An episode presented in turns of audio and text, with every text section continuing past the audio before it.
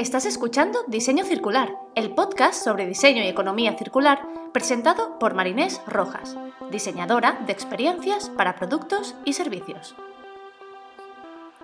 En este espacio, Marinés junta su pasión por la creación de negocios con su amor por el planeta y el hacer las cosas de otra manera.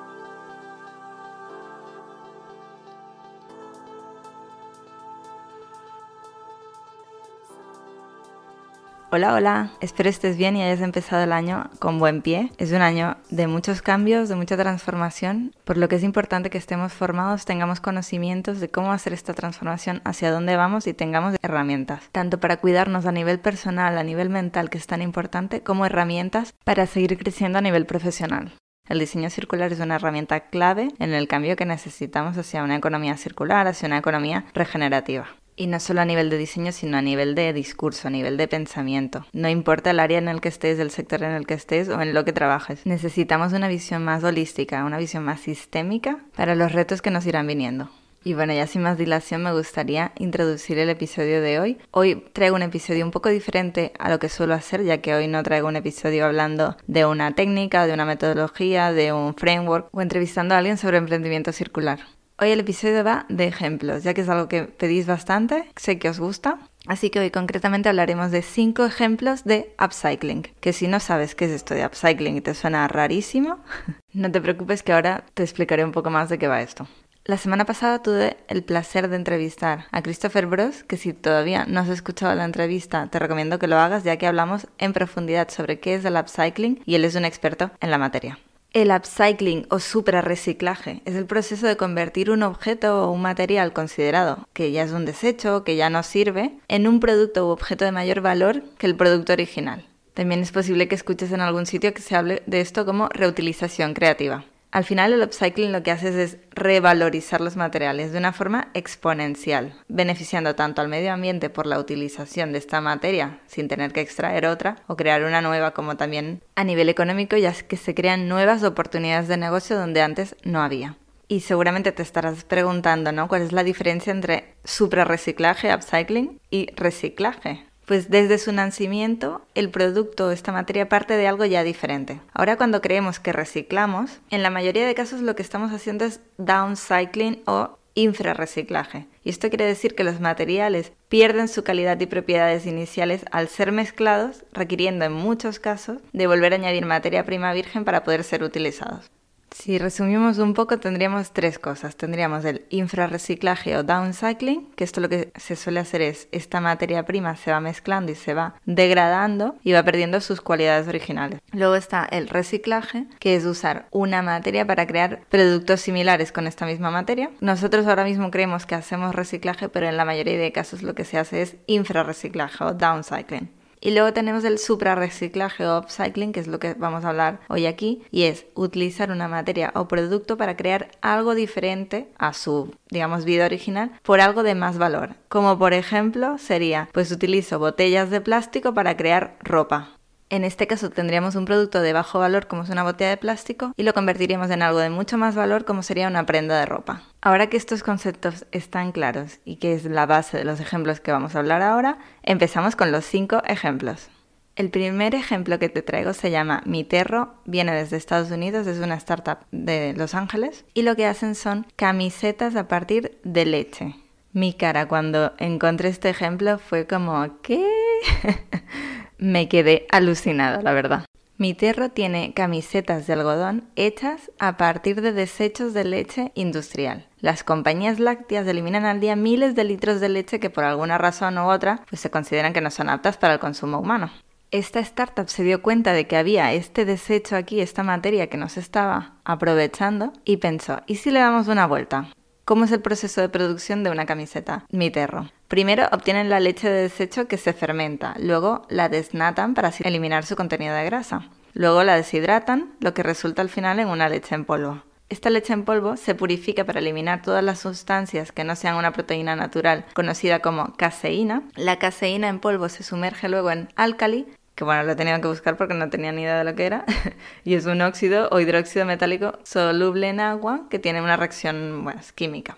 la solución resultante de poner la caseína en álcali se pasa a través de una hilera para crear fibras. Estas se meten luego en ácido sulfúrico para eliminar los restos de álcali y finalmente estas fibras se estiran y se crea el hilo. Y a partir de aquí, pues es fabricar una camiseta, digamos, de la manera habitual. Por cada cinco camisetas que se fabrican se recicla un vaso de leche que de otro modo pues se desperdiciaría. Además de innovar en la utilización de esta materia prima, la camiseta está diseñada de tal manera que atrapa los olores y permite un flujo de aire optimizado para así la persona está más fresca por más tiempo y esto también se traduce en menos lavado, por lo que es una prenda muy completa.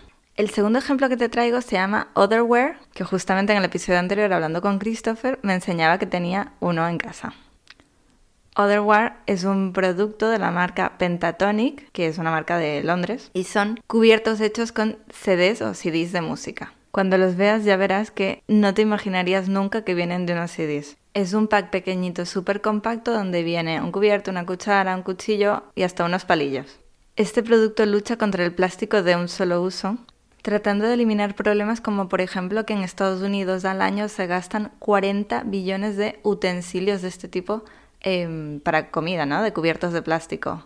O 2 billones de em, pajitas o de popotes o de pitillos, depende de dónde me estés escuchando, eh, al año, por ejemplo, solamente en, en Londres. En este caso, lo que utilizan son CDs, que son unos productos que ya no se utilizan, que desde el 2005 se tiran solo en Estados Unidos 10 mil millones de CDs, de DVDs, y la cifra pues va creciendo exponencialmente, ya que los usuarios van prefiriendo otros soportes y plataformas para escuchar música online. Solo tenemos que pensar desde cuándo no usas un CD. ¿Y cómo es el proceso de fabricación de estos cubiertos? Lo que hacen primero es que los CDs los clasifican y limpian. Luego los separan, se purifica esta materia prima, luego se eliminan los contaminantes y se reciclan para su correcto desecho se retira la capa metálica de los CDs, luego se tritura el policarbonato que hay purificado, luego se hacen pruebas de toxicidad, que esto es súper importante, ya que cuando un material se usa para una industria cumple unos estándares, pero cuando este material se tiene que usar en otra industria, como por ejemplo en este caso alimentación o consumo humano, claro, los estándares deben ser otros, por tanto, se tienen que eliminar todas estas sustancias tóxicas que podrían afectar a los humanos para su consumo. Luego de pasar estas pruebas de toxicidad, se añade el color y luego se montan las piezas. Es un producto que realmente vale la pena y si quieres regalar algo, creo que es algo para un tema de conversación, es súper interesante y además sobre todo apoyar este tipo de proyectos, antes que comprar algo de bambú o algo que necesita materias primas nuevas. El tercer ejemplo es uno que se llama Es Imperfect, significa es imperfecto. Es un producto español, concretamente de Cataluña, y es una marca creada por la Fundación Espigoladores, o Espigadores en español. La verdad que no sabía que era un espigador y lo he buscado y he recordado que cuando estudiaba la carrera de diseño en la asignatura de historia del arte había un cuadro súper famoso que eran las espigadoras. Un espigador lo que hace es espigar el campo luego de, digamos, la cosecha, por lo que intenta buscar esa materia o esas cosas que han quedado pero que todavía se pueden aprovechar. Es un nombre que les va como anillo del dedo ya que lo que buscan es eso, luchar contra el desperdicio alimentario, contra el food waste. La marca Edge Imperfect elabora productos con fruta y verdura descartada del circuito comercial por razones estéticas. Cuando se recolecta la producción, normalmente se deja muchísimo producto atrás porque no pasan los cánones de belleza, ¿no? que estamos aquí hablando de frutas y verduras, pero sí, estamos hablando de belleza, eh, y estos productos se desechan. Edge Imperfect lo que hace es producir ya sean cremas, mermeladas, patés, salsas a partir de esta materia prima. Además de tener un impacto positivo medioambiental, ya que se utiliza un producto que de otra manera sería desechado, también tiene un impacto social, ya que desde la Fundación ofrecen oportunidades laborales y formativas a personas en situación de riesgo de exclusión social. Si estás en España o si estás en Cataluña, te recomiendo que lo pruebes. El cuarto ejemplo también es español y se llama C2C, C de océano, de mar. Es un juego de palabras ya que la materia prima que utilizan viene del mar. C2C fabrica gafas, anteojos, lentes, no sé cómo le llames en tu país, pero digamos glasses, que son que son únicas, son sostenibles y están fabricadas 100% con plástico marino. Desde C2C colaboran con grupos pescadores tanto en España como en Ghana y en Senegal, donde la recolección de plásticos en el mar era inexistente, por tanto han traído digamos un beneficio a la comunidad. Ellos colaboran con estos pescadores, estos pescadores recolectan desechos plásticos marinos como redes de pesca, cuerdas, líneas o botellas, que al día recolectan unos 500 kilos aproximadamente, que esto es una locura. Luego manualmente separan estos diferentes tipos de residuos para ser reciclados y luego reutilizados como materia prima. El 90% de lo que recolectan será reciclado. Solo el 25% del polímero que recolectan se puede utilizar para fabricar las gafas C2C. Este 25% se procesa para crear plástico nuevo y luego este plástico nuevo se seca para así quitar toda la humedad que pueda tener y cuando ya está seco se calienta para entrar en moldes. Se moldea para crear las partes de las gafas. Cada parte luego de ser moldeada y enfriada es pintada a mano. De esta manera también hay como una parte de más de personalización, ¿no? De que los productos se ven similares pero claro, al final no son idénticos. Entonces da un detalle diferente a cada pieza. Y al final de todo este proceso, cada par de gafas es revisado meticulosamente antes de salir a la Medioambientalmente el impacto es clarísimo ya que se reduce la contaminación por plásticos en el mar, pero es que también a nivel social tiene un gran impacto, ya que recompensan a los pescadores por lo que recolectan, teniendo así un impacto directo en el medio ambiente y brindando una fuente nueva de ingresos a las comunidades. Y el quinto ejemplo es de esos que te rompen la cabeza. si no ha sido suficiente con el de la camiseta hecha con leche, esto es tinta hecha con la contaminación del aire. Se llama Air Ink, está hecha por una empresa que se llama Gravity Labs, que es una startup india, y es el primer intento de utilizar el carbono de las emisiones de los vehículos para crear tinta. El problema con el que lucha es claro, es el problema de la polución del aire, que sobre todo es muy muy común en las grandes ciudades a nivel medioambiental pueden reducir las emisiones de CO2 entre un 50 y un 150% y utilizan un desecho ya existente sin tener que utilizar materias primas que provienen de la industria del petróleo. Por tanto, a nivel medioambiental, de 10. Y a nivel social, han creado todo un movimiento de artistas que utilizan estos productos para así reivindicar el problema de los contaminantes en el aire. Pero ¿y cómo funciona? No? Porque esto suena un poco a brujería, ¿no? Cómo coges el aire y la contaminación y lo conviertes en tinta. El proceso que siguen es que utilizan sus propios dispositivos para capturar estas emisiones de carbono. En la fase inicial, cuando empezaron el proyecto a través de una campaña de crowdfunding por Kickstarter, utilizaban un dispositivo que capturaba la contaminación antes de que llegara el aire.